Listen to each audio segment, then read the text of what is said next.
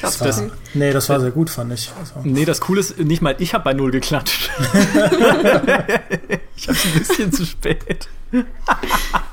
ah, eine ganz neue Dimension von Unprofessionalität hier im GameStar Podcast. Aber es kann nur besser werden.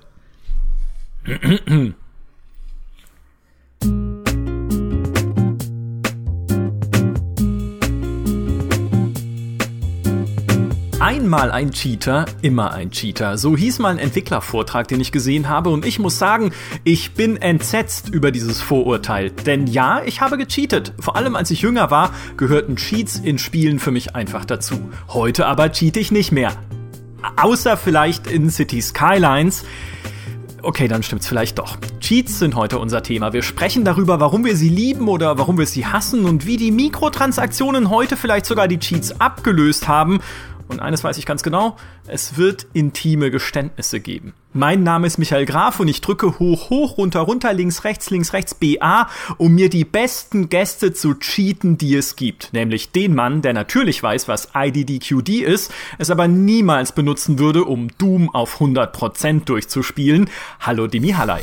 Hallo und die Frau, die nach eigener Aussage die coolste Kriegselefanten-Autoarmee im Raum Ehingen hatte, Natalie Rosebud Schermann. Grüß dich. Hallo.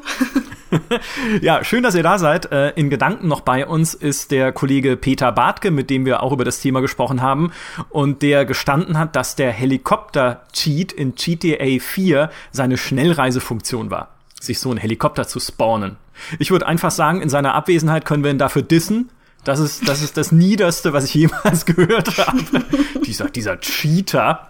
Aber Dimi, fang du doch vielleicht mal an. Ich meine, wir kennen dich ja als äh, ambitionierten und äh, sehr ehrlichen Spieler, ähm, der äh, oft alles auf 100% durchspielt, ohne jemals dran zu denken, zu tricksen. Hast du schon mal gecheatet? Ja, ich habe gecheatet. Aus Angst. Ich habe aus Angst gecheatet. Ähm, als ich meinen ersten Shooter gespielt habe, hatte ich nämlich Angst, die ohne Cheats zu spielen, weil das Sterben in Shootern einfach so schlimm ist. Ja, da haben wir auch irgendwann mal im Podcast drüber geredet, aber ob, ob du mit Mario halt einfach in den Abgrund rein hüpfst, ist was anderes, als ob dir in den Kopf geschossen wird. Und äh, ich habe damals Serious Sam gespielt, äh, viel zu jung, wie alle Shooter, die ich gespielt habe. Und da plötzlich kommen da halt so auf einer freien Wüste einfach Unmengen an äh, ähm, Zombies auf dich zu mit zwei Bomben in der Hand, die sich in die Luft jagen, sobald sie bei dir sind. Ja, Serious Sam hat ja diesen äh, sehr inkorrekten Humor eigentlich. Und mhm. die schreien dir halt entgegen. Und während halt diese 200 Zombies da auf mich zuliefen mit so einem lauten Schrei, habe ich mir gesagt, das schaffe ich nicht. Das schaffe ich emotional nicht, wenn tatsächlich die Gefahr besteht, dass ich sterbe. Und habe deswegen mir ein Godsheet reingemacht. Und dann war das auch eine coole Erfahrung. Also auch eine sehr sichere Erfahrung. Ein bisschen wie eine Geisterbahn. Du weißt halt, dir passiert nix und es ist dann eher so ein Low-Key-Grusel. Aber da habe ich getrickst. Das war auch noch eine ganze Weile so. Also ich glaube, das erste, der erste Shooter, den ich richtig ohne Cheats durchgespielt habe, war dann ein äh, Max Payne 2. Ähm, da war ich aber schon 13, 14 oder was. Ähm, ja, ich habe Shooter sehr, sehr, auch Half-Life habe ich gedacht, das habe ich bei Kumpels gesehen und dachte, das kann ich niemals ohne Cheats spielen. Habe ich auch nicht. Äh, also später dann schon, aber ich glaube, beim ersten Mal habe ich dann noch gecheatet, weil ich einfach das so schlimm fand, wie man da, äh, wie man da einfach, auf wie viele Arten man da zerplatzen kann in Half-Life. ich kann das, äh, ich kann das super nachvollziehen, weil für mich war Cheaten auch, gerade als ich jüngerer Spieler war, eigentlich völlig normal. Weil mich damals mein großer Bruder ans Spielen rangeführt hat. Ich hatte aber am Anfang unglaubliche Angst vor Spielen. Ich glaube, ich hatte es auch schon mal im Podcast erzählt, es gibt eine Szene in Space Quest, wo man mit irgendwie so einem so einem Schwebebike äh, Felsen ausweichen muss. Das ist nicht mal sonderlich schwer. Und hallo, ich meine, das ist Space Quest. Ja, ein Sierra Adventure, da konnte man sterben, aber es war jetzt auch nicht unbedingt der Gipfel der Schwierigkeit oder so. Äh, und ich habe mich aber nicht getraut. Ich hatte richtig Bammel davor, da durchzurasen, weil ich wusste, wenn ich einen Fehler mache, dann fährt er gegen den Stein und ich muss es nochmal machen. Und weil er tot ist, ja. Und da hat mich mein Bruder dann schon von Anfang an in die, äh, in die wundervolle Welt des Betrügens eingeführt, indem wir halt in allem gecheatet haben, was es gab. Ich, also ich erinnere mich noch glasklar ans erste Wing Commander, dass ich immer nur mit Unverwundbarkeitscheat gespielt habe. Und mit einem Cheat, wo man nur eine Tastenkombination drücken musste, Alt X oder sowas, damit äh, die feindlichen Jäger platzen. Also die musstest du einfach anvisieren und dann hast du das gedrückt und dann sind sie hochgegangen. Egal wo sie waren und wie weit entfernt und schießen musstest du auch nicht. Und äh, so bin ich dann auch viel besser in dieses Spiele-Hobby äh, reingekommen, als wenn ich gleich ich weiß nicht, irgendwie gleich äh, Ghouls and Goblins, nee, Ghosts und, wie heißt das? Ghouls und Ghosts und Ghouls? Ghouls and Ghosts. Ich verwechsel es immer. Oh, also das mit Geistern, Ghoulen und Goblins. Nee, keine das Ahnung. mit der Rüstung, die einem wegfällt, sodass man nackt rumläuft. Richtig, genau das. Also wenn ich damit gleich angefangen hätte, so würde ich so sanft mit Cheats ins Spielen hineingehoben. Wie war das bei dir, Nathalie? Ich bin gerade ehrlich gesagt ein bisschen erleichtert, weil ich immer dachte, dass ich der einzige Schisser bin, weil ich hatte als Kind unglaubliche Angst vor Videospielen und das hat dazu geführt, dass ich gerade bei so Spielen wie Tomb Raider war ich die ganze Zeit nur in dieser Anfangsgegend und bin nicht weitergelaufen, einfach weil ich Angst hatte vor den Gegnern. Und ich habe dann auch in Spielen, also ich habe auch mit Shootern angefangen wie Doom und Serious Sam und habe da auch natürlich im God Mode gecheatet, um mir das Spiel ein bisschen schmackhafter auch zu machen und um ein bisschen voranzukommen und nicht nur im ersten Raum immer abzuhängen. Ähm, bei mir war so das es gibt so zwei Hauptspiele, bei denen ich tatsächlich gecheatet habe. Das ist zum einen Sims äh, würde ich auch heute noch machen. Also ich verstehe nicht, wer Sims ohne Cheats spielt. Da habe ich absolut gar kein Verständnis für. Ich meine, Geld verdienen und, und Steuern zahlen, damit kann ich mich auch im echten Leben rumschlagen. Äh, in Sims will ich ein bisschen irgendwie Luxusleben erleben. Deshalb, also Sims würde ich auch heute noch cheaten. Und Age of Empires 2, da habe ich ganz, ganz viel gecheatet. Und Grund dafür war, dass ich als Kind Multiplayer immer nur gegen die KI gespielt habe, weil ich keine Freunde hatte. Und die höchste Schwierigkeitsstufe war immer zu schwer für mich. Und irgendwann wurden dann auf dem Schulhof wahrscheinlich Cheatcodes vertickt gegen Diddleblätter oder so. Und dann hatte ich plötzlich diese ganz, ganz coolen Cheats für Age of Empires. Und dann hatte ich raketenwerfende Autos und was weiß ich nicht alles. Und plötzlich war ich super stark und die KI hat dann aber aufgegeben.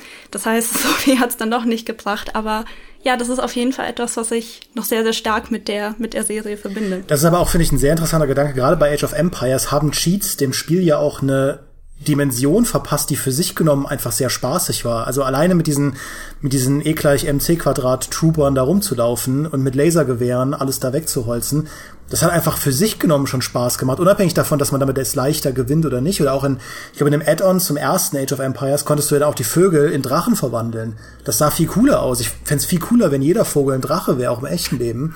ähm, und das konntest du halt durch Cheats da erreichen. Also gerade Age of Empires ist mir so in Erinnerung geblieben, weil weil die Cheats so eine ganz eigene Spielmechanik ins Spiel reingebracht haben, die cool war. Es war einfach völlig verrückt, damit äh, Raketenautos rumzudüsen. Ja.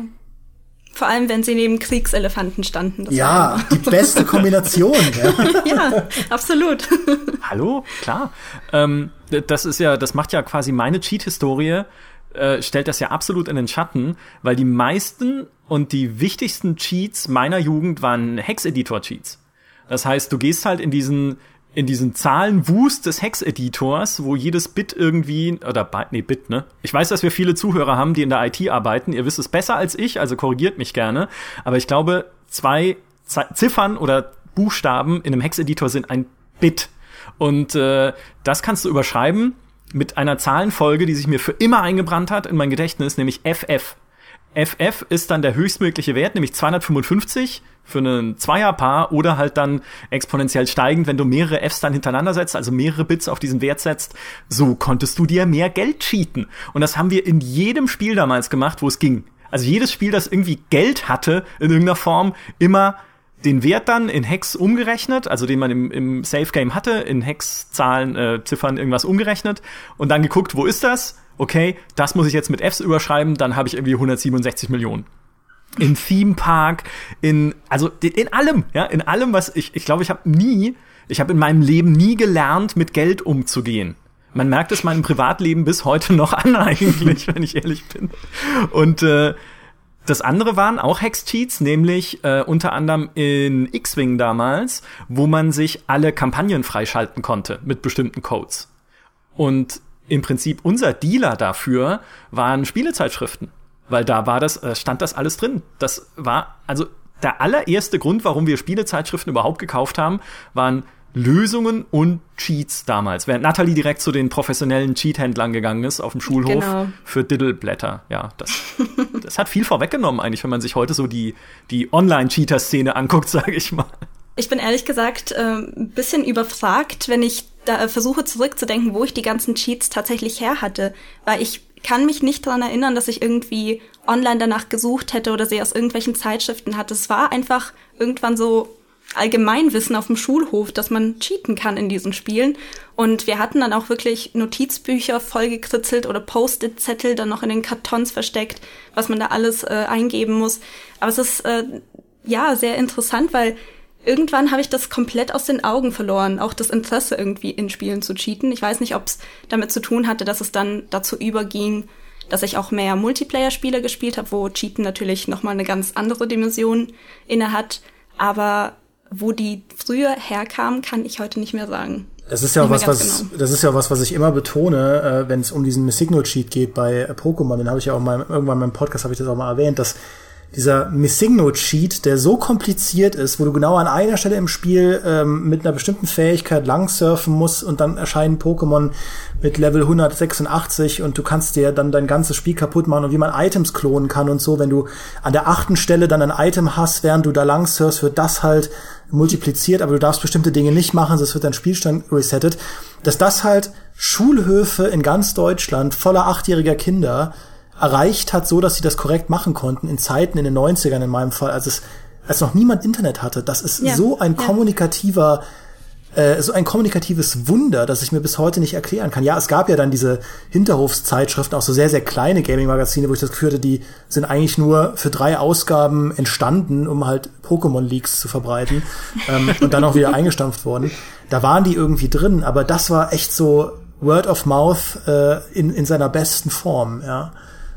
Das stimmt. Stimmt, das wäre mal wirklich spannend, sich so einzelne Cheats rauszusuchen und dann diese Word-of-Mouth-Kette einfach zurückzuverfolgen. Wer war eigentlich so, so ein bisschen wie bei den Infektionen jetzt beim Coronavirus, zu gucken, okay, wer war der Erste, der rausgefunden hat, dass man in Ultima Underworld Schriftrollen nur verbrennen muss, um dann so ein Aschehäufchen zu kriegen und dann die für immer, also unendlich oft einsetzen kann, weil du die Asche immer wieder einsetzen kannst und sie behält die Eigenschaften der magischen Sch äh, Schriftrolle. Dann kannst du halt immer wieder Feuerbälle damit machen oder so. Also dann zu gucken, okay, wie, hat dieser Trick dann seinen, seinen Weg gefunden durch die Welt? Äh, wird aber wahrscheinlich heute nicht mehr gehen. Was auch interessant ist, dass manche Konsequenzen aber nicht vermittelt wurden. Also es wurde dann nur der Cheatcode vermittelt mhm. und die Leute haben ihn dann eingesetzt und standen dann irgendwann vor einem sehr, sehr großen Problem. Ich weiß nämlich noch, dass ein äh, Kumpel aus der Grundschule, er hat Donkey Kong 64 gespielt und da gab es anscheinend auch irgendwie einen Cheatcode, den er ganz brav eingegeben hat, hat alle Warnungen ignoriert und das Spiel, äh, ja, wurde unspielbar. Dann, er konnte keine Items mehr einsammeln und ich glaube, er war auch immer low life und hat dann aber in dem Zustand gespeichert und nach dem Neustart ist es aber nicht weggegangen. Das heißt, der Spielstand war einfach für die Katz. Und davor hat ihn keiner gewarnt auf dem Schulhof. Tja, schade, ja. Es gab sogar, äh, das hatte ich mir noch angelesen, es gab sogar mal eine TV-Show in den USA, die Cheat hieß und in der es nur drum ging, allerdings auf einem privaten äh, Pay-TV-Sender, also nicht irgendwie öffentlich empfangbar. Allerdings ist in den USA sowieso fast alles privat Pay-TV. Also gut, äh, jedenfalls, die, in der es nur darum ging, Cheat-Codes und Cheats Trainers, sonst was irgendwie zu kommunizieren für Leute. Also irgendwie, es scheint in uns allen so ein, ein menschliches Grundbedürfnis zu geben, einfach äh, zu bescheißen. Ja, wobei man ja sagen muss, dass sich so die, die, der Ruf des Cheaters ja schon drastisch geändert hat. Äh, wir können da später noch drüber reden, aber heutzutage, glaube ich, ist Cheater in neun von zehn Fällen ein echt negativer Begriff, weil es meistens mit mhm. Online-Cheating verbunden wird, was halt unisono als verpönt geht. Aber damals war das durchaus äh, eine sehr coole Sache, wenn du derjenige warst, der eben die Cheats rangekarrt hat, weil die Spiele einfach so schwierig waren. Und wenn du halt der eine Typ warst oder äh, das eine Mädel, das halt wusste, wie man Charakter XY freischalten kann, indem man hoch runter BBAB drückt, dann warst du der Star. Ja, also warst du nur ein Ticken unbeliebter als die Person, der der Super Nintendo gehört hat, ja. Ähm, aber derjenige mit den Cheats hatte auch viel Macht und äh, musste ich dran denken, Nathalie, als du angefangen hast von Tomb Raider, weil Tomb Raider 2, hab, ich habe Tomb Raider 2 vor Tomb Raider 1 gespielt und auch da, ohne Cheats wäre das für mich sehr schwierig gewesen. Also das erste Level ging ja noch, obwohl es da ja auch diesen versteckten T-Rex, glaube ich, gab.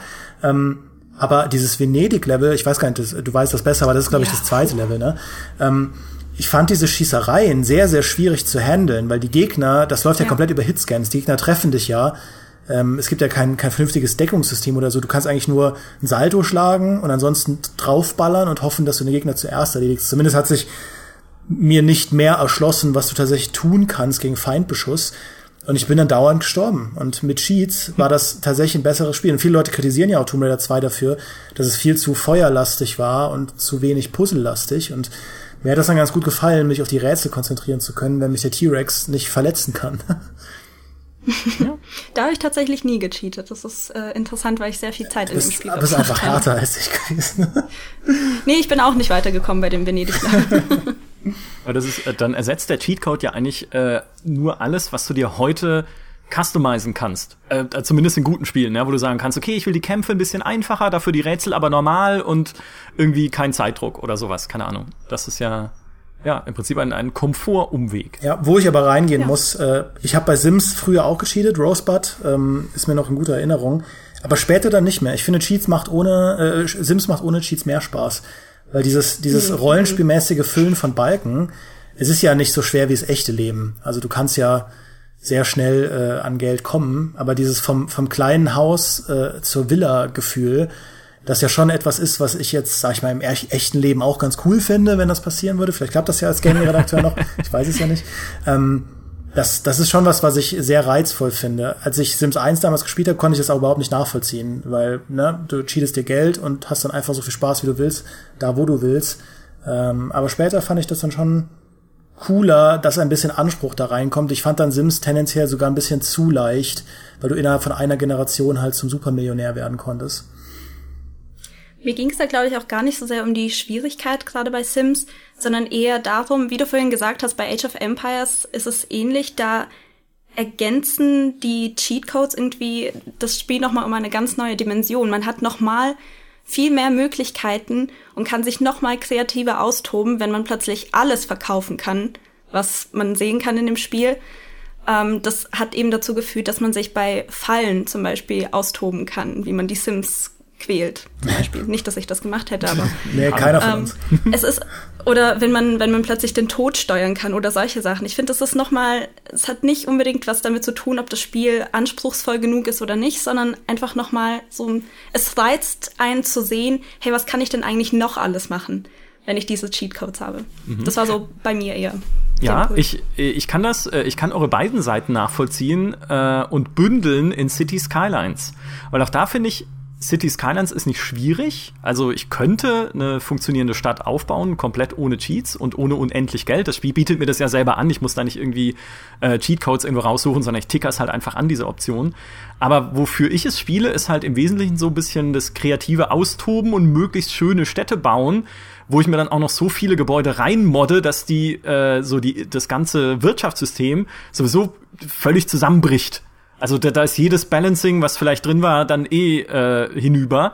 Und dann sage ich mir, ach komm, dann spare ich mir doch den Stress, irgendwie was Funktionierendes aufbauen zu müssen. Ich baue jetzt in aller Ruhe einfach nur was Schönes. Und bisschen, das hatte ich früher bei die Sims auch manchmal, wo ich mir dann so dachte, okay, ja, nee, eine Familie hast du jetzt schon irgendwie mal geführt und so, jetzt baust du einfach mal ein, ein, ein, so ein richtig geiles Haus, wie du es halt auch im echten Leben gerne hättest und dann habe ich keine Lust mehr, dieses Haus zu erarbeiten. Also genau, ja. Aber das konntest du ja in späteren Sims-Teilen einfach so machen. Also du konntest ja ein Grundstück bebauen, äh, glaube ich, ohne dass da jemand einziehen muss. Äh, da haben sie das ja so ein bisschen entkoppelt. Aber äh, selbst wenn es da bei Sims 2 noch nicht ging, dafür gibt's ja heutzutage die ganzen Kreativbaukästen in Minecraft und äh, No Man's Sky und ja. so, um, um, weil die Leute, also die Entwickler auch äh, identifiziert haben, dass es einfach ein vom reinen Progress des Spiels separiertes Bedürfnis ist, frei rumspielen zu können mit den Mechaniken. Und Nathalie, was du gesagt hast, mit dem, dass man den Tod auch steuern kann, also Cheats haben ja einem durchaus auch ein bisschen was beigebracht. Also alleine die No-Clip-Cheats haben mir damals, damit konnte ich damals hm. zum ersten Mal schauen, wie denn so 3D-Spiele überhaupt aufgebaut sind, ja, also was oh, ja. einfach da frei mhm. rumklicken, was ja heute auch eigene YouTube-Kanäle sind, diese, also NoClip ist ja eigentlich ein Dokumentarkanal, aber es gibt ja auch eigene YouTube-Kanäle, die sich darauf konzentrieren, ähm, sich im Prinzip die Seiten oder die Aspekte von Spielen anzuschauen, die man so nicht sieht. Irgendwie jemand hat bei Star Wars Jedi Fallen Order, ist der mal ganz weit rausgeflogen mit einem No-Clip-Cheat, um zu schauen, okay, wie detailliert sind da eigentlich diese paar Modelle ganz am Horizont im ersten Level, wo du dann so alte Klonkriegspanzer stehen hast. Und siehe da, die Entwickler haben sich so viel Mühe gegeben, die detailliert darzustellen, obwohl die nur einmal im Spiel zu sehen sind, in ewig weiter Entfernung. Also so Sachen kann man sich halt damit erschließen, ja, oder über, über, ich habe auch bei Tomb Raider durch Cheats gelernt, was halt äh, Level-Trigger sind. Also wie das überhaupt funktioniert, dass wenn Lara auf irgendeinen Teil tritt, irgendwas ausgelöst wird. Das klingt natürlich aus heutiger Sicht super simpel, aber als, weiß ich nicht, acht, neunjähriger sind das so Sachen, von denen man keine Ahnung hat. Ähm, oder bei, bei Vampire, Vampire's Dawn, diesem äh, RPG-Maker-Spiel, habe ich mir den RPG-Maker extra deshalb runtergeladen, um da so einen Typen reinzusetzen in das Spiel, der mir unendlich Speicher-Items gibt, weil das ein ähnliches System hatte wie die Speicherschnaps in Kingdom Come. Äh, und das war mir zu hart. Ich wollte immer speichern können, wenn ich will. Und da musst du halt lernen, Stimmt, wie dieses Spiel ja. funktioniert. Mhm. Ja, ich erinnere mich auch noch, wie enttäuscht alle in der Schule waren, als man dann gesehen hat, was die Sims bei Techtelmechtel eigentlich ohne Decke ja. machen. Als man dann gesehen hat, wie das, wie das aussieht. Der Zauber ist ja. weg, ja, komplett entzaubert. Der Zauber war weg, das stimmt. Äh, nun gab es ja auch äh, auf Konsolen äh, so diese eigenen diese eigene Cheater, Cheater Hardware sogar, weil halt dann Betrügen nicht anders möglich habe. Dieses Power Replay für die PlayStation 1 damals habe ich nie besessen, weiß nicht, ich weiß gar nicht, was es ist, keine Ahnung. Also Module im Prinzip, mit denen man halt irgendwie äh, betrügen konnte. Und am PC Trainerprogramme. Und die, das, die fand ich immer so, ich weiß nicht, das war, das war wie so ein, benutzt du einen Trainer für irgendwas? nein, nein, Trainer, das, das würde ich nie machen. Also, das ist ja, weil da, das ist ja, also, weißt du, wenn der Cheatcode ins Spiel eingebaut ist, wie in einem Warcraft oder in einem eben Age of Empires oder in einem Starcraft, so, there is no cow Level und alles, dann ist es ja legitim, weil das haben die Entwickler ja selber gemacht. Aber ein Trainer ist ja ein externes Programm, was von irgendjemandem entwickelt wurde und dann in die Spieldateien eingreift. Und ich habe es tatsächlich benutzt, auch weil es, glaube ich, damals die GameStar auf ihrer CD äh, verbreitet hat, also Shame on Us, ja, äh, bei Diablo 2. Und so ein Trainerprogramm, mit dem man seine Charaktere editieren konnte, beziehungsweise seine äh, Safe-Game-Files. Und bei Diablo 2 habe ich einmal meine Skillpunkte umverteilt, weil es ging ja im Spiel nicht. Also du musstest ja im Spiel dich final entscheiden dann immer für irgendwelche Skills und ich habe damals den Paladin gespielt und man konnte irgendwie Einzel-Elementarauren lernen, die dir dann Widerstand gaben für eine bestimmte Angriffsart, also irgendwie Gift, Feuer und Eis oder sowas. Und die habe ich tatsächlich mit jeweils irgendwie drei Punkten gesteigert, bis ich gemerkt habe, Moment mal, auf Level 20 kriegst du eine Aura, die einfach alle Elementarwiderstände steigert, was ja auch genau das ist, was ich auf hohen Schwierigkeitsgraden brauche, weil da werfen sie dir halt ständig irgendwelche Elementsachen um die Ohren. Also bringen ja diese Punkte, die ich in diese niederstufigen Elementargeschichten da gesteckt habe, gar nichts. Also es ist halt einfach verschwendete Charakterpunkte. Und da habe ich dann tatsächlich gesagt, wenn ich, also ich sag mal, da ist das Cheaten für mich so moralisch gerechtfertigt, selbst wenn es nur Singleplayer ist, ja, also es war jetzt nicht im Battlenet oder so, da wäre es wahrscheinlich gar nicht gegangen, zumindest nicht im Closed Battlenet. Also selbst da ist es moralisch gerechtfertigt, weil ich hätte mich ja vorher vernünftig einlesen können und dann schon gemerkt, dass es diese Auren irgendwie nicht bringen. Aber ich, äh, ja, weiß nicht. Was ich total interessant finde, ist, dass es ja Spiele gibt, die so ein bisschen mit diesem ganzen Cheaten herumspielen und wollen, dass du cheatest. Und nur durch Cheaten oder ja, das ist jetzt ein weit gefasster Begriff in dem Fall, nur durch Cheaten kommst du auch weiter in dem Spiel. Ich musste an Bossgegner wie ähm, Psycho Mantis aus Metal Gear Solid denken, wenn der Gegner deine Memory Card ausliest und auf alles reagieren kann, was du machst. Und nur indem du das umstöpselst, kannst du diesen Bossgegner überhaupt besiegen. Oder auch ein aktuelleres Beispiel wäre ähm, Doki Doki Literature Club, wo du auch nur quasi gegen den Bossgegner bestehen kannst, wenn du die Datei löschst. Und diese Art von Mechanik finde ich super cool und ich finde, das zeigt einfach, wie viele unterschiedliche Dimensionen Gaming auch eigentlich haben kann. Ja, naja, alles, was halt immer so ein bisschen die, die Standardmechanik des Spiels so transzendiert, also über das hinausgeht, was du die ganze Zeit machen musst, ist halt immer super. Genau. Ja, also immer so ja. mit Erwartungen zu brechen, äh, ist immer super. Umgekehrt, ja, also umgekehrt ist ja natürlich auch die moralische Ebene, Spiele bescheißen ja selber. Weil wenn ich mir ein Civilization angucke, was da die KI für Boni bekommt oder sowas, kann ich natürlich auch sagen, ja, aber warum soll ich denn dann nicht äh, betrügen? Ja, ich meine, natürlich ist es dann die höhere Herausforderung, gegen eine KI zu gewinnen, wenn die halt irgendwie alles hinterhergeschmissen kriegt im Spiel. Aber äh, dann sage ich mir halt auch, wenn die Entwickler nicht mal in der Lage sind, eine KI zu bauen, die jetzt mal abgesehen von Civilization 6, wo sie wirklich fast nicht, also nicht so viel kann, aber wenn sie nicht mal eine KI hinkriegen, die auf meinem Level einigermaßen mithalten kann, dann äh, darf ich ja auch manchmal vielleicht äh, ein bisschen unmoralisch sein und betrügen. Und selbst wenn die, selbst wenn die KI halt nicht betrügt, aber es gibt ja dann doch, also ich weiß nicht, wenn, wenn du halt ein Spiel hast, wo du einfach unendlich viel grinden musst, um irgendwas zu erreichen, ist es dann wirklich unredlich zu sagen, ja, diesen, diesen super monotonen und belanglosen Grind-Prozess kürze ich mir jetzt ab mit einem 10-Level-Aufstiege-Cheat?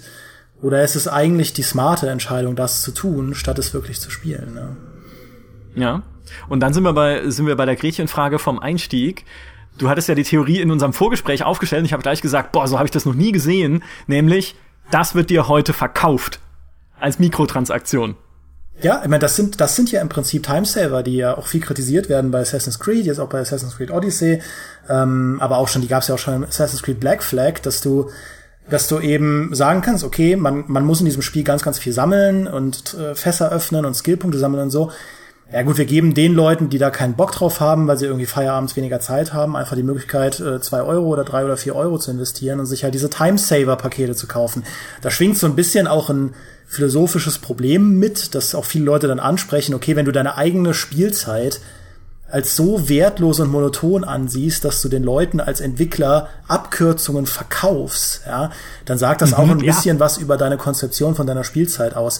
Ähm, ich bin der Meinung, dass es tatsächlich bei Assassin's Creed eher eine ähm, Perspektivenfrage ist, ob man das Sammeln von Truhen cool findet oder nicht cool findet. Ähm, je nach Spiel, also auch bei Black Flag oder so, finde ich das sehr, sehr cool, diese Inseln zu befahren. Ich verstehe aber eben auch, wenn Leute sich da eine Abkürzung wünschen, wünschen weil das, weil sie halt substanziellere Fortschritte wollen. Ähm, aber ja, sowas wird halt heutzutage verkauft. Ja, ein, das, das für mich absolut lukrativste Beispiel dafür ist Forza Horizon, das äh, seine Scheunenfunde hat, wo du in dieser Open World ähm, Scheunen finden kannst. Die werden dir aber nur ganz, ganz grob angezeigt mit so einem riesigen Radius. Und du kannst dir für zwei Euro aber auch einfach eine konkrete, eine exakte Karte kaufen, die dir genau sagt, wo diese Scheunen sind. Ja, und ähm, kann man jetzt sagen, ist das ist das wirklich notwendig? Weil diese, diese groben Kringel um die Scheunen, das macht halt keinen Spaß, da einen riesigen Radius die ganze Zeit abzufahren. Warum nicht den Leuten einfach direkt sagen, wo die Scheunen sind? Ich muss das aber mit einem großen fetten Sternchen markieren, denn äh, die Scheunenfunde sind seit Jahren oder waren zumindest vier Jahre lang mein erfolgreichster Artikel überhaupt bei der GameStar, weil der Geiz der Menschen natürlich dafür sorgt, dass jeder sofort bei Google eingibt, wo gibt's die Scheunen, wo sind die blöden Scheunen, ich will die Karte nicht kaufen bei Forza Horizon und dann landen sie in meinem Artikel und das waren mehr Leute als auf jedem Assassin's Creed Test, ja, auf jedem großen Feature, das ich gebaut habe mit Interviews und allem drum und dran. Nein, nein, die Scheunenfunde. Ja. Und deswegen, wenn ich jetzt die Entwickler des nächsten Forza Horizon irgendwas interviewen werde, werde ich sie natürlich sofort fragen, habt ihr Scheunenfunde, weil ich weiß, dass äh, das bezahlt Papa Dimi den Ruhestand, ja. Oder das wir bieten einfach eine Karte an zum Kauf dann nächstes Mal. Das finde ich ist eine spannende Frage, weil zu meiner Zeit, als ich äh, in der Schule noch war, ähm, hieß es auch immer, Guides sind auch eine Art von Cheaten.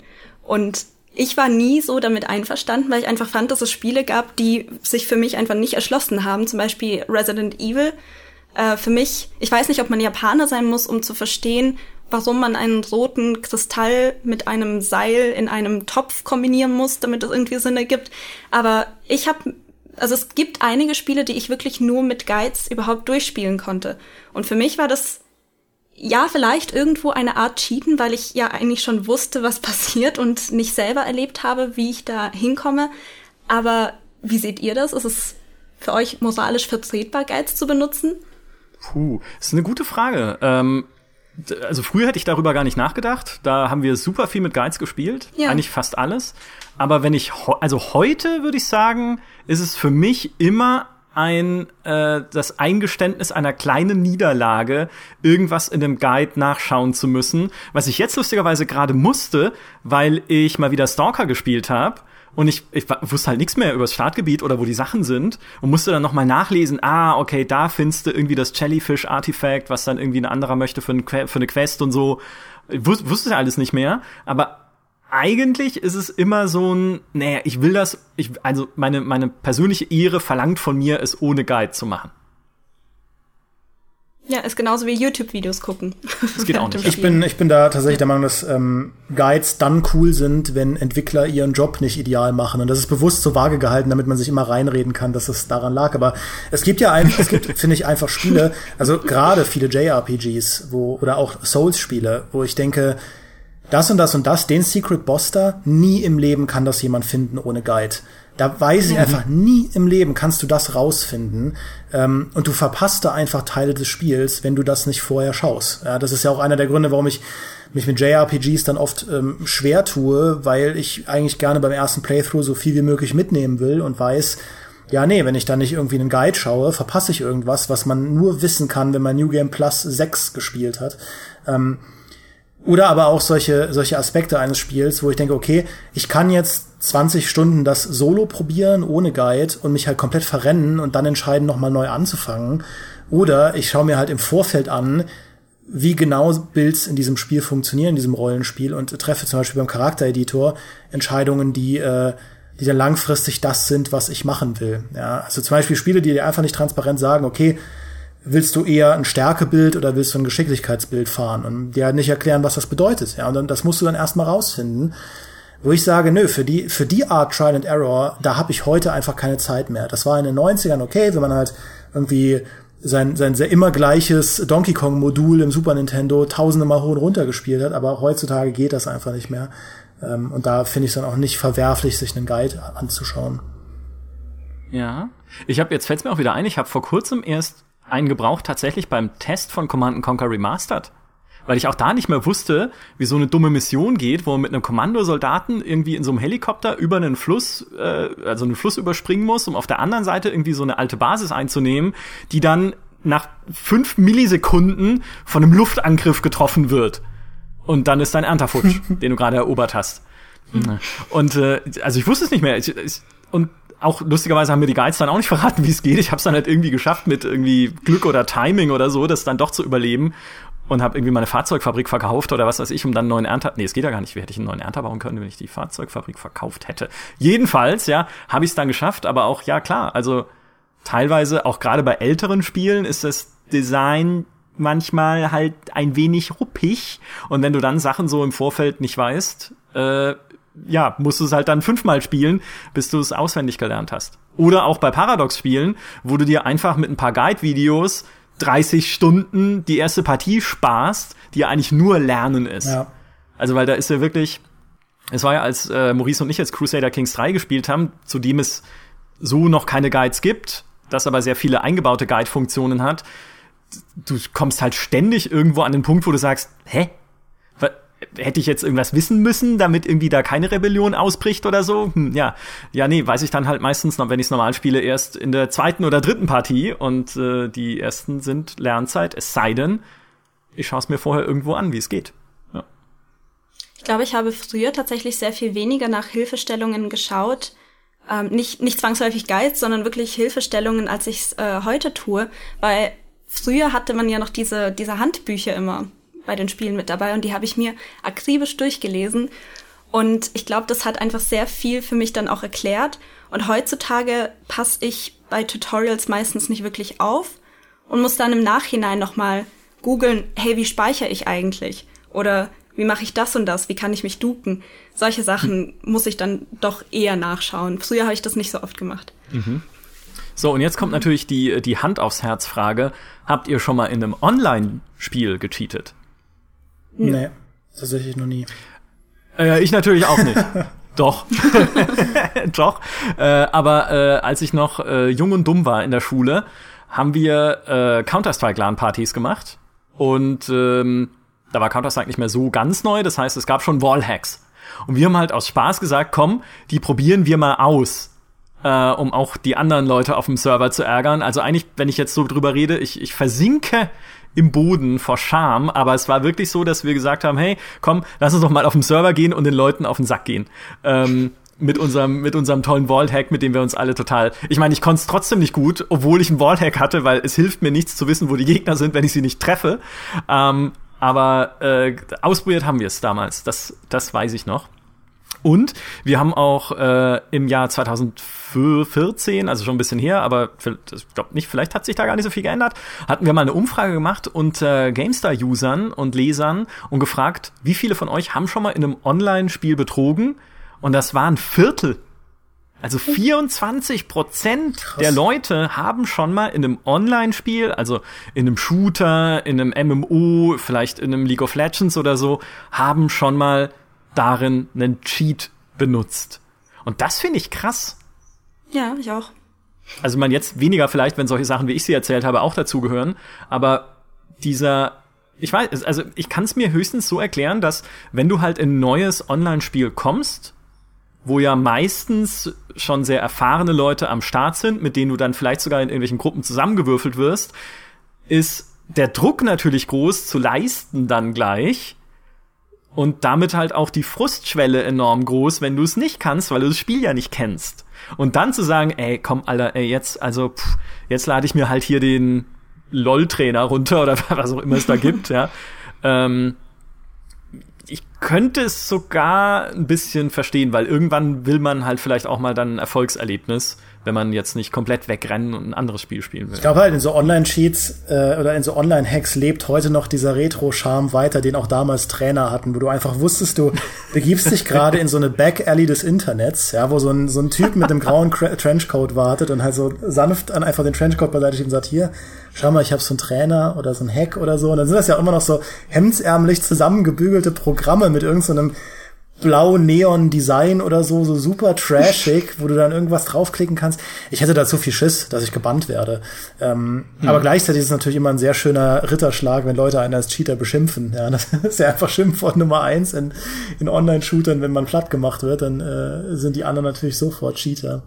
Äh, ja. Aber ich begegne, ich begegne auch gar nicht so oft Cheatern online. Es gibt ja immer wieder, auch bei Battlefield, Battlefront und so weiter, so viele Leute auch bei uns in den Kommentaren, die halt meckern, die Server sind komplett cheatverseucht. Ja, auch bei GTA Online muss das ja ein riesiges mhm. Problem sein von Cheats, die sich sogar bis in die Singleplayer-Erfahrung auswirken können. Und so, da gibt es so absurde Sachen.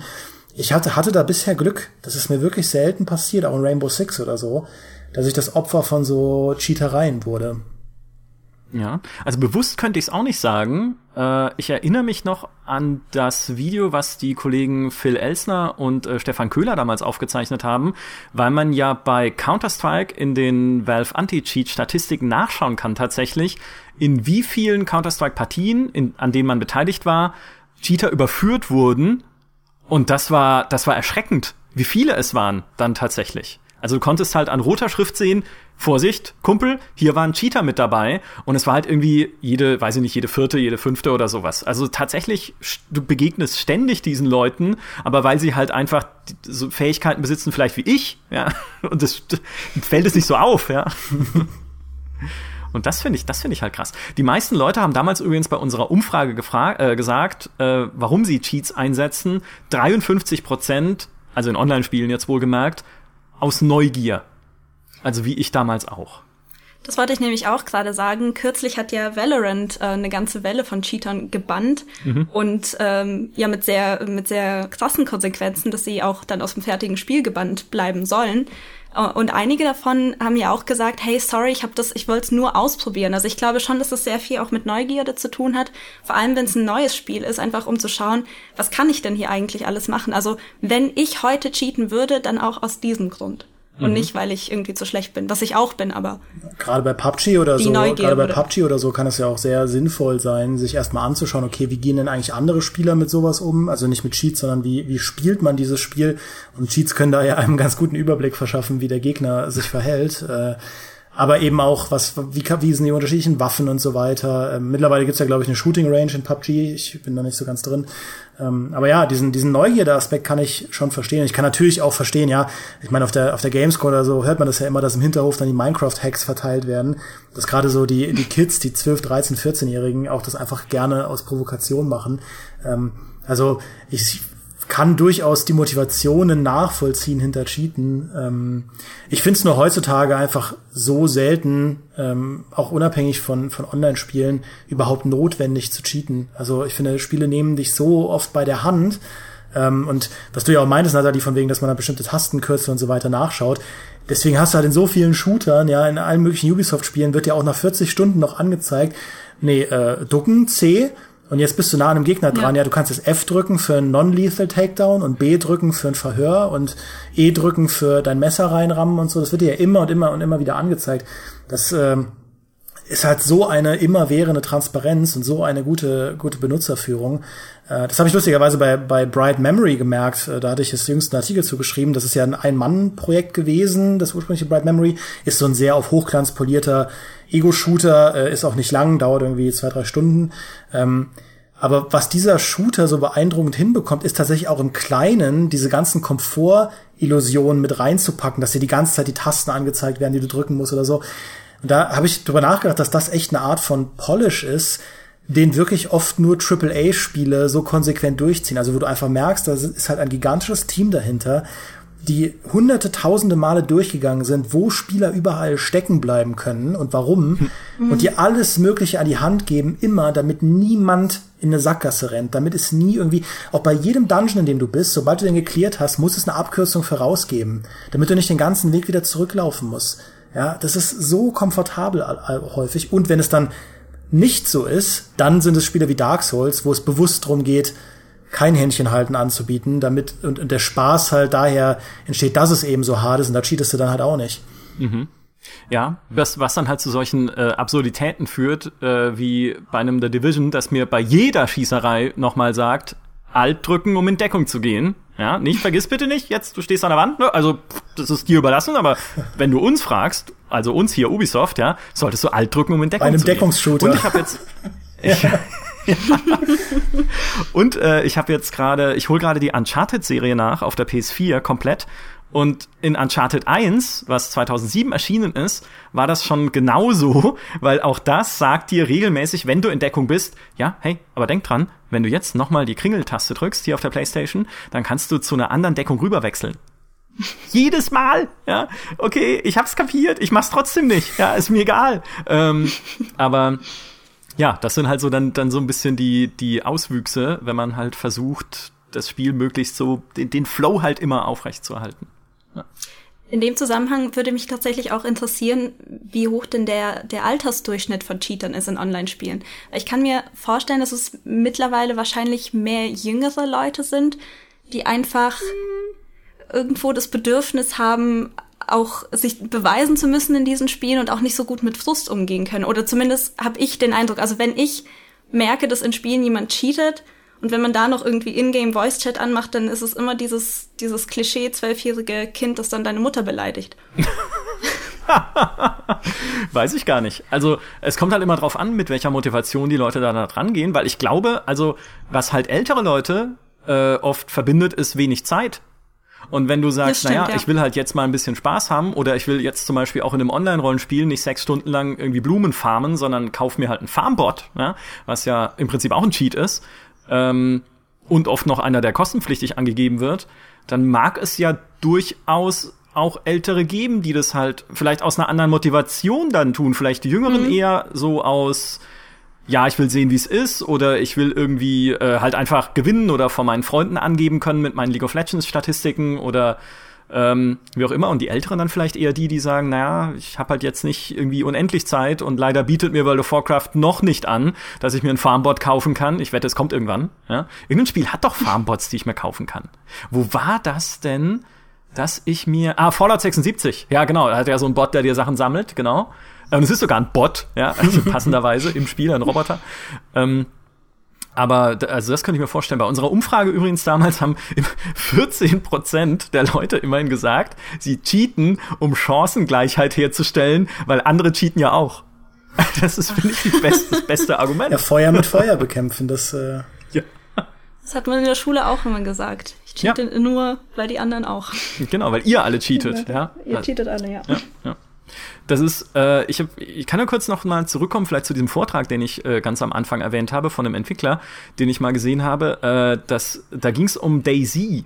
Das war damals der äh, Eugen Harton, äh, ich hoffe, ich spreche den Namen richtig aus, der war Associate Producer bei Bohemia Interactive und hat halt ein das war auf der, der GDC Europe äh, und hat einen, einen unglaublich wütenden Vortrag gehalten über dieses Wettrüsten zwischen Cheatern und Entwicklern, was nicht nur so auf technischer Ebene stattfindet, wie wir es auch heute noch erleben mit irgendwie dem äh, dem Vanguard-Schutz bei Valorant, der halt dann irgendwie in die Kernel-Ebene deines Betriebssystems reingeht, also in die tiefste Entscheidungsebene, weil professionelle Cheat-Entwickler inzwischen gelernt haben, ihre Cheat-Programme auch dort zu verstecken und dann findet dort in den tiefsten Tiefen des Rechners der Krieg statt zwischen Anti-Cheat und äh, Cheat, was also absolut, absolut bizarr ist. Aber der damals schon gesagt, diese, dieses Cheat, dieser Cheat-Krieg hat eine, auch eine psychologische Ebene, weil das erste, was diese Cheat-Anbieter tun, ist dich als Entwickler herabzuwürdigen, weil sie den Leuten gewissermaßen sagen, es ist okay,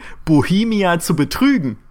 Also wirklich so, so eine Feindkulisse aufbauen und sagen, die haben doch genug Geld. Ja, das ist doch Riot Games, die scheffeln doch Milliarden. Und es ist, es ist, es ist doch cool, wenn ihr irgendwie in die Spiele reingeht und da irgendwie ein Aimboard installiert. Auch bei Gott, ich meine, da steht Activision dahinter. Die haben es doch nicht verdient, dass man ehrlich ist. Also erstmal so auf so eine, auf so eine, so einer psychologischen Ebene den Krieg anfangen und dann halt äh, diese technische Ebene draufkommt fand ich, äh, fand ich super faszinierend. Und er hat halt auch gesagt, äh, was bei Daisy ihre Statistiken gezeigt haben, ist, 1,39 Prozent der Käufer des Spiels haben gecheatet und mussten deswegen gebannt werden. Und es sind 44.000 Accounts auf Steam gewesen. Also deswegen, es ist halt irgendwie auch, es ist immer, also es ist wirklich kein so kleines Phänomen, wie man, äh, wie man vielleicht oft denkt. Also es sind echt zigtausende Leute. Und ich meine, es ist nur Daisy. Was soll ich in Daisy groß cheaten eigentlich, ne? Ja, es ist schon spannend, welche, welche Entwicklung Cheating durchgemacht hat, weil ich finde, früher war das alles sehr viel, ja, wurde sehr viel mehr mit Humor auch von den Entwicklern selbst genommen. Also es gab ja Spiele, die mit Absicht irgendwelche geheimen Räume eingebaut haben für Cheater oder äh, spezielle Enden, wo du dann nochmal ermahnt wurdest, dass du doch bitte nicht cheaten sollst. Ähm, klar, es hat auch damit zu tun, dass äh, das jetzt mehr in Online-Spielen gecheatet wird, aber ich finde auch der der Begriff Cheater hat einfach eine derartige negative Konnotation heutzutage. Ähm, das, ist, das geht sogar so weit, dass wenn du mal gut bist in einem Spiel, dass du automatisch als Cheater beschimpft wirst. Also dass keiner mehr glaubt, dass du überhaupt so gut spielen kannst. ja. Ja. Das stimmt voll. Äh, zum Beispiel GTA ist ja auch eins von den Spielen, das bis heute Cheaten äh, im, im, im Offline-Modus, sage ich mal, auch noch zelebriert. Also du hast ja in GTA 4 und 5 machst du es ja, glaube ich, jeweils übers Handy. Ähm, und GTA hat ja so eine lange Tradition an, an witzigen Cheats. Also irgendwie schon in GTA 2 hatte jeder Cheat war eigentlich ein, ein, ein Wortwitz. Dieses äh, Guranga, womit man äh, den Cheat-Modus aufmacht, war irgendwie ein Seitenhieb gegen, gegen Hare Krishna und dann hattest du sowas wie irgendwie äh, Dan is Gott äh, als Cheat für mehr Kohle, was halt dann irgendwie eine Referenz an Dan Hauser war und so weiter und so fort. Also mhm. ähm, Voltfest hast du dann eine Elektrowaffe bekommen, das weiß ich noch. Flamion war der Flammenwerfer. Also ich habe GTA 2 auch immer nur mit Cheats gespielt. Ähm, und das hat sich bis heute da ja auch in, in den GTA-Spielen mitgetragen, dass du irgendwie deine Autos fliegen lassen kannst und so, weil wenn ein Spiel sich eben in erster Linie als, als äh, Physik, Chaos, äh, Open World ähm, Spielplatz sieht, als Sandbox sieht, dann ist natürlich sowas auch ein schönes, ein schönes zusätzliches äh, Vehikel, um Leuten da einfach Quatsch an die Hand zu geben. Ja? Geht diese ganzen ja. Videos von GTA 4 und GTA 5, wo Leute halt mit der Bazooka und unendlich Munition oder mit einem Panzer oder so Quatsch anrichten in, in der Spielwelt. Ja, auch mal zu schauen, okay, wenn du halt maximale Fahndungsstufe hast, aber unverwundbar bist, was für Verfolgungsjagden kannst du dir da eigentlich leisten mit der Armee und der Polizei und so? Ähm, das ist zurückgegangen. Also gar nicht mehr so viele moderne Spiele machen das noch, diese Art von, okay, wir zelebrieren Cheats auch als Teil von dem, was uns zu so einem witzigen Spiel und auch zu einem witzigen Entwickler mhm. macht. Ja. ja. Cheats waren einfach so eine, es hatte halt so eine popkulturelle Ebene. Also das gehört einfach dazu und viele von ihnen sind ja ikonisch geworden, wie der Konami Code oder IDDQD oder was weiß ich was alles. Also es ist eigentlich ein Teil der Spielkultur und eigentlich ein schöner Teil auch der Spielkultur, gerade bei solchen Sachen, wie du sie angesprochen hast gerade, der uns vielleicht mehr und mehr verloren geht, auch wenn es jetzt halt mehr und mehr Richtung Service Game geht, wo ja, wo es ja irgendwie Singleplayer in der Form gibt's ja gar nicht mehr. Du kannst zwar alleine spielen, aber es sind trotzdem irgendwie alle auf dem Server, ja, und deshalb dürfen wir dir nicht erlauben, irgendwie deinen Charakter zu editieren, weil könnte ja sein, dass du in Diablo eine größere Axt hast als der andere Typ, dem du begegnest. Und dann können wir sie dir nicht im Auktionshaus verkaufen. Okay, ist fies. Aber im Prinzip alles, also die ganze Entwicklung, die wir jetzt sehen, weg so ein bisschen vom althergebrachten Singleplayer hin zu so einer verbundenen Service-Game-Erfahrung inklusive halt so Komfort-Mikrotransaktionen. Das, das macht halt diese ganze alte und eigentlich vielleicht gar nicht so unschöne äh, äh, Cheat-Kultur völlig kaputt. Auch die Achievements sind ja. ja. ein Beispiel dafür. Dadurch, dass du halt Achievements, ist ja bei den, den Paradox-Spielen genauso. Sobald du nicht im Iron Man-Mode spielst, äh, sind ja deine, deine Achievements deaktiviert. Ähm, und ich glaube, so ist es, ja. Du kannst Achievements nur in diesem, mhm. in diesem äh, quasi ein Save und sobald du rausgehst, wird gespeichert Modus spielen. Aber auch unabhängig davon, so viel auch in, in Singleplayer-Service-Games, auch in Assassin's Creed und so weiter. Also in, wie du auch schon sagtest, Michael, in allen Spielen, wo dein Account potenziell an Mikrotransaktionsprogress äh, gebunden ist oder an Achievements oder sonst irgendwas, musst du eben sehr aufpassen, äh, da wo du Cheats zulässt, weil es ja auch eine Fairness geben muss zwischen den einzelnen Accounts, selbst wenn die gar nicht miteinander in Verbindung stehen. Ja, so eine Platin Trophy mhm. muss für jeden gleich hart sein. Ähm, und wenn jemand sich einfach einen God Mode anmachen kann in irgendeinem Trophy Hunt, dann äh, ist es ja witzlos, alle Bosse ohne Damage zu besiegen. Das ist ja dann selbstverständlich. Gab es nicht in GTA auch irgendwie ein Achievement, wenn man Cheats benutzt hat? In irgendeinem Spiel ging das. Ich, früher war das auch irgendwie mehr wie so ein Easter Egg, nachdem Leute dann auch wirklich gezielt gesucht haben. Und ich, ich finde es, also für mich, wenn ich an alte Spiele zurückdenke, dann gehört das wirklich dazu. Und heutzutage fällt es einfach, ja, komplett weg. Ja, ja, weil halt, äh, und, und gleichzeitig entwickelt sich halt dieser, dieser Schattenkrieg äh, zwischen irgendwie Herstellern und Hackern, die dann, also ich kann auch, ich habe ich äh, hab gerade meine Notizen wieder gefunden, witzigerweise, während wir reden, von diesem Vortrag damals. Und es ist, also das zu lesen, es ist, es, es liest sich wie ein Krimi, wie so ein Tom Clancy-Ding, weil er hat halt gesagt, ja, also pass auf, was wir natürlich machen als Entwickler ist, wir bannen die Leute nicht gleich, wenn wir sie als Hacker äh, erkennen, sondern es gibt einen Algorithmus, der zufällig festlegt, wann jemand gebannt wird, der vorher schon mal als Cheater identifiziert wurde. Das heißt, du wirst vielleicht gar nicht gleich gebannt, sondern der Algorithmus wiegt dich noch ein paar Tage in Sicherheit und dann bam, bist du weg. Um halt die Leute immer in so einem, in so einem Unsicherheitsgefühl zu machen und immer paranoid zu machen, ob sie denn schon erkannt wurden oder nicht. Und dann auch tatsächlich rauszugehen zu Seiten, die irgendwie professionelle Cheats oder professionell entwickelte Cheat-Tools anbieten, vielleicht gegen Geld, und dich da reinzuwühlen und nach Angriffspunkten zu suchen, auch gemeinsam mit der Rechtsabteilung von Bohemia in dem Fall, und zu gucken, ja, okay, ist halt eine Seite, die Cheats verkauft, aber was ist eigentlich deren Steuernummern, wo ist die registriert? Und wenn sie keine Steuernummer hat und keine Registrierung, können wir da nicht mal irgendwie die Steuerbehörde des Landes irgendwie vorbeischicken, für die, das da irgendwie zuständig ist, für die Domain zumindest und sagen, hey, hier gibt's einen professionellen Handel, der aber irgendwie nicht steuerlich hinterlegt ist. Und das haben die tatsächlich gemacht, ja. Oder dann irgendwie zu gucken, okay, gibt's irgendwelche Zertifikate auf der auf der äh, Website, die irgendwie nicht äh, nicht legal benutzt werden, irgendwas, was lizenziert sein müsste in WordPress oder sowas und dort benutzt wird, was man irgendwie anmelden kann. Er hat sogar gesagt, was sie machen würden, wären DDoS-Attacken, also im Prinzip ne Distributed Denial of Service, also einfach die Seiten überlasten mit so vielen Zufragen, bis sie zusammenbrechen, diese Hacker-Seiten. Krass. Nur damit es für Hacker so unangenehm wie möglich wird wird, dass sie Cheats für dieses eine Spiel anbieten und sie vielleicht zu einem anderen ähm, so einem anderen Spiel wechseln. Und sie würden auch und da wird's halt so so Mantel und Degen mäßig, sie würden sogar in Hacking Communities reingehen und Cheater, die sie identifiziert haben, als Informanten anheuern und in diese Hacking Communities schicken, damit sie dort Informationen und Daten sammeln oder Community Manager dazu bringen, diese Hacker zu verfolgen in anderen Communities über Social Media, Reddit, sonst was alles, um zu gucken, was machen die da, mit wem reden die und äh, welche, welche Netzwerke gibt es da in diesem Cheating. Und erst wenn man dann jemanden komplett ausgeschöpft hat, irgendwie so ein Hacker, den man verfolgt hat, ohne dass er es weiß, dann wird er gebannt. Also mega krass. Ich, fand, ich saß da damals und hab gedacht, mein Gott, was passiert eigentlich hier in dieser Spielebranche, von dem ich überhaupt nichts mitkriege? Ja, krass. Ja, das ist wie so ein CIA-Enthüllungsbuch zu lesen oder sowas. Was? Ihr habt den Cheat-Diktator selber eingesetzt? Um ihn, um die Cheat-Server zu unterwandern oder so? Ja, besser, Mega besser krass. kann die Story von Cyberpunk auch nicht mehr werden. Also, Cheaten mit Cheaten bekämpfen. Ja, wer weiß, genau, mit dem Cheat-Chip. Vielleicht hat Johnny Silverhand einfach so einen Cheat-Chip irgendwie äh, im Kopf. Nee, anders. Äh, sein Geist ist drauf abgespeichert. Auf so einer, auf so einer, auf so einer alten Mogel-Modul-Cartridge halt einfach für irgendwie eine Konsole.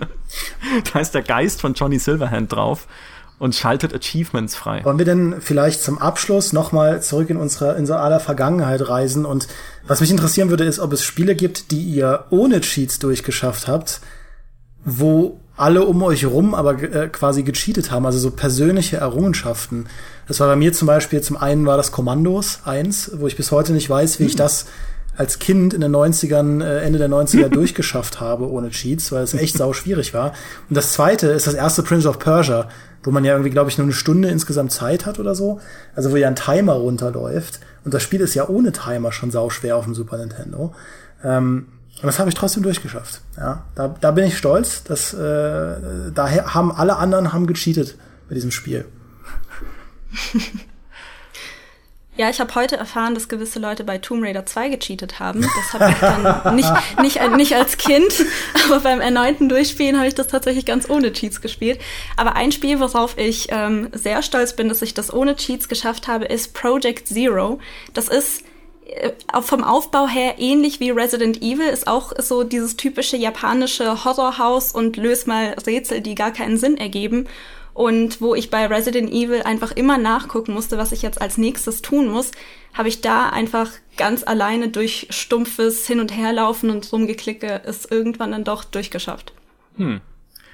Äh, bei mir war es, glaube ich, TIE Fighter. Weil äh, ich habe ja vorhin erzählt, in X-Wing hatten wir damals noch betrogen, indem wir die ganzen äh, Tour of Duties, also die Kampagnen freigeschaltet haben. Und es gab in X-Wing sogar noch ein eingebautes Cheat-Menü mit irgendwie äh, Steuerung Escape, glaube ich, konnte man sich irgendwie unendlich Munition in so einen God-Mode einschalten. Und in TIE Fighter gab es das auch sogar als ganz normales Teil des Menüs, das man jederzeit aktivieren konnte, wo du halt wirklich sagen konntest, okay, jetzt will ich unendlich Munition, ich habe keinen Bock mehr auf den Stress und so. Und äh, das habe ich komplett ohne Cheats durchgespielt. Und danach, das weiß ich noch, mit einem Schulkumpel drüber gesprochen, und dem hat gesagt, boah, ey, also teilweise die Mission, ne, ist ja irgendwie, da muss ja schon genau wissen, wann kommt welches Shuttle, um das dann zu schaffen und so. Und er so, hä? Spielst du so eine Cheats? Hä? Ich, ich, ich mach mich da immer unverwundbar. Das geht doch sonst gar nicht. Das, das war der Moment, als ich ein richtiger Gamer wurde. Aber sonst tatsächlich vorher, puh. Also TIE Fighter ist auch wirklich das Einzige, was mir so in Erinnerung ist. Es gibt viele Spiele, für die ich mir Cheats gewünscht hätte im Nachhinein oder zu faul war, sie äh, rauszufinden. Nämlich zum Beispiel das, das dumme, dumme Magic Carpet. Ja, ich weiß noch, Magic Carpet ist am Anfang, also das erste wohlgemerkt, das zweite ist, ist okay, aber das erste ist am Anfang so, so relaxed, ja, irgendwie, oh, bist du hier dieser Typ auf dem fliegenden Teppich, hier ist ein Feuerball, da sind drei Kühe, erschießt die doch mal, hey, cool, du bist schon in Level 2. Und äh, jetzt fliegt doch ein bisschen rum, bau eine Basis. Hey, guck mal, hier ist ein gegnerischer Zauberer, aber der kann so gut wie nix, erschieß ihn und bumm, du bist schon wieder ein Level weiter. Und dann kommt irgendwie Level 11 oder 12 und, und es, es ist nicht zu machen. Es sind dann irgendwie, dann, dann fliegen da so scheiß Drachen rum und irgendwie so Blitzdinger, Viecher. Und am Anfang startest du, glaube ich, sogar noch in einem Labyrinth, wo du erstmal raus musst irgendwie und weißt gar nicht, wohin soll ich, was soll ich machen. Es gibt noch gegnerische Zauberer im Level. Plötzlich ist es halt eine, eine, eine absolute Seuchenkulisse, die mehr oder weniger typisch war sogar für die damaligen Bullfrog-Spiele, weil bei Syndicate war es genauso. Auch da kam irgendwann die Mission, da haben wir aber ziemlich viel gecheatet dann, äh, die Mission, wo du einfach, okay, hier sind meine vier Agenten mit ihren Uzis, die haben bisher alles hingekriegt, die werden auch jetzt hier, bumm, fünf Raketenwerfer, Einschläge, alle tot. Wo du dann denkst so, hä, ja, okay, äh, wir können hier auch anders. ähm, und da war tatsächlich TIE Fighter das, das erste Spiel jetzt in meiner Erinnerung, dass ich wirklich komplett alleine auch, da war mein Bruder auch schon dann ausgezogen bei meinen Eltern, das mag vielleicht auch noch ein Effekt gewesen sein, dass er mich irgendwie zum Cheating verführt hat, dass ich ohne Schummelei durchgespielt habe. Ist aber ein interessanter Gedanke, äh, bei welchen Spielen man sich Cheats gewünscht hätte. Äh, Wäre mir, glaube ich, ist mir, glaube ich, so gegangen bei Adventures. Weil bei Adventure-Spielen, wenn du bei einem Adventure nicht weiterkommst, ja, und es ist, also ich sag mal, es gibt ja Adventures, da macht das Rätseln Spaß und es gibt Adventures, die spielst du eigentlich wegen der Story, weil das äh, drücke A äh, auf B ist nicht das, was halt Spaß macht. Und Da hätte ich mir so oft einfach gewünscht, dass es eine optionale Tippfunktion gibt, wo die dir ansagen, okay, Gerade weil es ja auch so viele unlogische Puzzle gibt, ja, wo du einfach merkst, da fehlen mir jetzt Hirnwindungen, was soll ich denn machen? Ich kann die ja schlecht in meinen Kopf reinfräsen. Ich komme nicht drauf. Da gibt es nichts. Ich kann nicht grinden. Ich kann nicht, ich kann halt wild ausprobieren. Aber wenn ich dieses blöde eine Pixel nicht finde, wo ich diesen einen blöden Gegenstand draufklicken muss, nachdem ich ihn mit was anderem, keine Ahnung, was soll man da machen? Und ähm, da halt an die Informationen zu kommen, war so eine wilde Rumtelefoniererei und äh, Zeitschriften Durchwühlerei und sich irgendwie über irgendwen ins früheste Internet reinknacken Sucherei. Warum nicht einfach eine Hilfefunktion? Ja, auch bei den alten Sierra-Spielen, wo es noch Punkte gab und man sterben konnte und generell auch diese Adventures, die, wo es Items gibt, die nichts bringen, einfach nur so Trash-Items, damit dein Inventar äh, so voll aussieht, aber eigentlich ist nur eins von zehn Items überhaupt für irgendwas gut. Das ist die schlimmste Sünde. Ich habe da jetzt so ein neues Adventure mir angeschaut, Virtuaverse, was auch so ein Pixel-Cyberpunk-Ding war. Das hatte das auch. Du kannst dir alles in dein Inventar reinstecken, was ich auch mache, natürlich. Warum nicht? Und dann hast du halt allen möglichen Schrott in deinem Inventar, aber nur zwei Sachen davon sind überhaupt sinnvoll. Wo ich denke, nee, da, da geht einfach die Arbeit, die ich jetzt reinstecken muss, voll an dem vorbei, was ich an dem Spiel eigentlich cool finde, nämlich die Geschichte, äh, die Dialoge. Und das will ich eigentlich genießen können. Und dieses Feststecken ist doch jetzt einfach nur das ist doch keine spielerisch spannende Herausforderung. Gebt mir einfach da eine Lösungsfunktion. Ja, äh, ja, unterschreibe ich komplett. Es gibt kein Adventure aus den 90ern, das ich ohne Komplettlösung durchgespielt habe, glaube ich. Jedes Monkey Island, alles immer mit der Lösung neben mir. Äh, Legend of Carandia hatte ich die Lösung immer da liegen und habe es trotzdem nicht geschafft, weil es gibt, äh, ich weiß nicht, ob im ersten oder im zweiten Teil, gibt so ein dummes Rätsel, wo man, ähm, wo es so komische Glühwürmchen gibt, auf denen man ein Lied nachspielen muss, weil jedes macht, wenn man es anklickt, einen anderen Ton. Ich habe es nie geschafft. Ich habe, ich könnte schwören bis heute, ich habe diese Scheißviecher in der richtigen Reihenfolge angeklickt. Es ging nicht weiter. Und dann habe ich es aufgegeben. Aber wirklich, also Adventures immer mit Lösung. Das, das kenne ich gar nicht anders. Und heute spiele ich sie gar nicht mehr so viel. Mein peinlichster, mein peinlichster Moment äh, war bei Monkey Island 3 ganz am Anfang. Ich war noch so klein, dass mir einfach das Allgemeinwissen gefehlt hat und ich wusste nicht, dass Diamanten hart genug sind, um Glas zu zerschneiden. und ich saß dann in diesem Boot fest stundenlang, bis, bis meine Eltern dann gesagt haben, ja, nimm doch den Diamantring und kombinieren mit dem Fenster. aber, aber wenigstens haben sie das gesagt und nicht, mach den Rechner aus, ab nach draußen. Du sitzt ja, jetzt schon genau. seit zwei Stunden da und guckst das Boot an. Ja. Auf dasselbe Bild. Wahrscheinlich saßen sie vorher hinter dir und haben darauf gewartet, dass du es halt rausfindest einfach. Wird sie es schaffen? Ich setze 5 Euro, dass sie es schafft. Okay, ich gehe dagegen. Boah, ja, ein kleiner Ausflug äh, ins Cheaten tatsächlich. Oh Gott, mir fallen jetzt noch so viele andere Cheats ein, irgendwie. Glittering Prices war in Warcraft 2 der Geld-Cheat. Das hat sich auch so eingebrannt. Wahrscheinlich, weil ich ihn so oft benutzt habe, einfach damals. dass man merkt sich die Sachen einfach und es ist tatsächlich ein, ein, ein Teil meiner Spiele-Kindheit, den ich nicht missen möchte. Die ganze Betrügerei. Ja. ja. Dann vielen Dank euch beiden. Das war ein toller, äh, toller Podcast, hat Spaß gemacht, äh, mal wieder in Erinnerungen an Cheats zu schwelgen. und äh, einen finsteren Blick zu wagen hinter die Kulissen des Anti-Cheat-Krieges. Irgendwann müssen wir uns mal so einen Cheat-Entwickler in den Podcast holen. Vielleicht erzählt er dann genau die Story, die jetzt dieser Bohemia-Producer erzählt hat, umgekehrt. Ja, wir unterwandern den Entwickler und die Putzfrau von Bohemia Interactive arbeitet eigentlich für uns und liest heimlich den Code aus, um uns zu sagen, wie das Anti-Cheat-Tool funktioniert. Wie auch immer. Ja, oder also, halt ein Cheater, mega, ein Cheater, wo wir dann so äh, Name geändert und dann so verstellte Stimme und alles. Verstellte äh, und Stimme. Und auch mit Kapuze, obwohl man das nicht sieht. Äh, das wäre cool. Ja, einen Cheater haben wir sogar schon mal interviewt äh, für einen Report ähm, damals der dann auch, der sogar mit Namen und Bild, ja, sich, äh, sich geoutet hat und gesagt, ja, ich, ich cheate, ähm, aber jetzt halt eher, um sich nicht so sehr anstrengen zu müssen, um das Spiel zu erleben. Wohlgemerkt, Online-Spiele, ja, mit Aimbot und sowas. Ähm, weil es kann ja dann auch ganz lustig sein, er versucht aber halt die Mitspieler nicht zu sehr zu frustrieren hm. damit. Oh, oh, okay, ja, also je, je nachdem, ähm, ich meine, kann man, ja, weiß nicht.